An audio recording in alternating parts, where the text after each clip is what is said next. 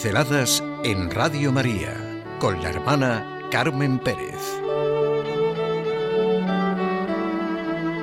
En todas partes se está preparando el primer centenario de la Virgen de Fátima. Pues esto, vamos a caminar hacia Fátima. Es verdad que en la Iglesia de Cristo todo es una llamada a experimentar la alegría del Evangelio. La alegría del Evangelio que llena el corazón y la vida entera de los que se encuentran con Jesús, como nos dice el Papa Francisco. ¿Y cómo no vamos a sentir en esta llamada a la Madre del Evangelio viviente, a ella que se dejó conducir por el Espíritu en un itinerario de fe hacia un destino de servicio y fecundidad? ¿Cómo vamos a sentir a la Madre? Nos es necesario, vital, fijar en María la mirada para vivir nuestra fe y anunciar a todos el mensaje de salvación, pues el punto concreto de mira es el santuario de Fátima todo lo que en él ha sucedido y sigue sucediendo. Su lema para este año jubilar es Mi inmaculado corazón será tu refugio y el camino que te conducirá hasta Dios. Tengo entre mis manos el último número del precioso boletín Fátima, Luz, Paz. Si cada uno de nosotros sintiera en su corazón estas palabras, de que el corazón de nuestra Madre es el refugio y camino que nos conduce hasta Dios, viviríamos de otra manera. Sí, la experiencia de Fátima es luz y paz. Luz y paz de la que tanto, tanto necesitamos y necesita nuestro momento.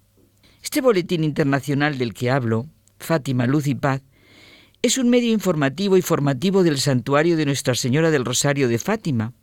Se empezó a publicar el 13 de mayo de 2004. Se edita en siete idiomas, portugués, español, francés, alemán, inglés, italiano y polaco, y se publica trimestralmente.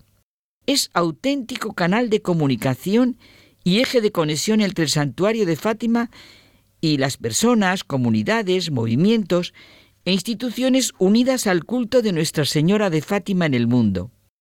Un boletín, como dice su nombre, al servicio de un mensaje de luz y de paz que como palabra de gracia y misericordia Dios ha querido manifestar en Coba de Iría por medio de la Señora del Rosario.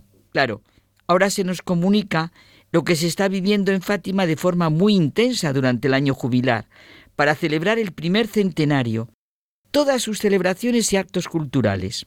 Me ha gustado centrarme un poco en la cronología de las visitas papales a Fátima. El 13 de mayo de 1967, Pablo VI fue a Fátima y fue recibido por el presidente de la República.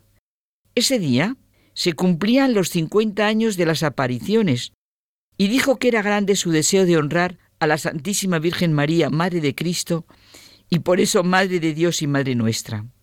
Expresó su gran confianza en todo el bien que había hecho a la Iglesia y a su misión apostólica, así como la necesidad de su intercesión junto a Cristo. San Juan Pablo II, lo recordamos, fue tres veces, el 12 y 13 de mayo de 1982 y el 12 y 13 de mayo de 1991 y luego el 13 de mayo del 2000. En su visita en el 82 nos decía, quiero haceros una confidencia. Desde que se dio el conocido atentado en la plaza de San Pedro hace un año, al tomar conciencia, mi pensamiento se volvió inmediatamente hacia este santuario para poner en el corazón de la Madre Celeste mi agradecimiento por haberme salvado del peligro.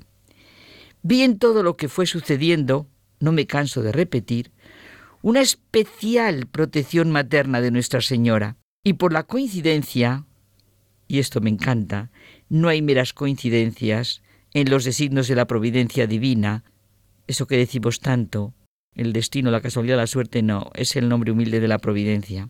Bueno, y por la coincidencia, y como dice él, no mera coincidencia en los designios de la providencia divina, vi también una llamada, y quizá una llamada de atención hacia el mensaje que de aquí partió hace 65 años, por intermediación de tres niños, hijos de gente humilde del campo, los pastorcillos de Fátima como son conocidos universalmente. En su visita del año 1991, expresaba que el santuario de Fátima es un lugar privilegiado en el que resuenan las palabras de Jesús pronunciadas en el Gólgota. Madre, ahí tienes a tu hijo.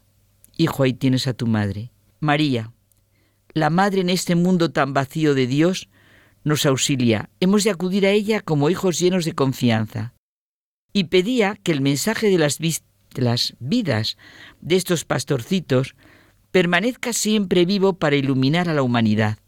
Lo que esto mismo lo volvía a pedir el 13 de mayo del año 2000 en la Eucaristía de Beatificación de Francisco y Jacinta.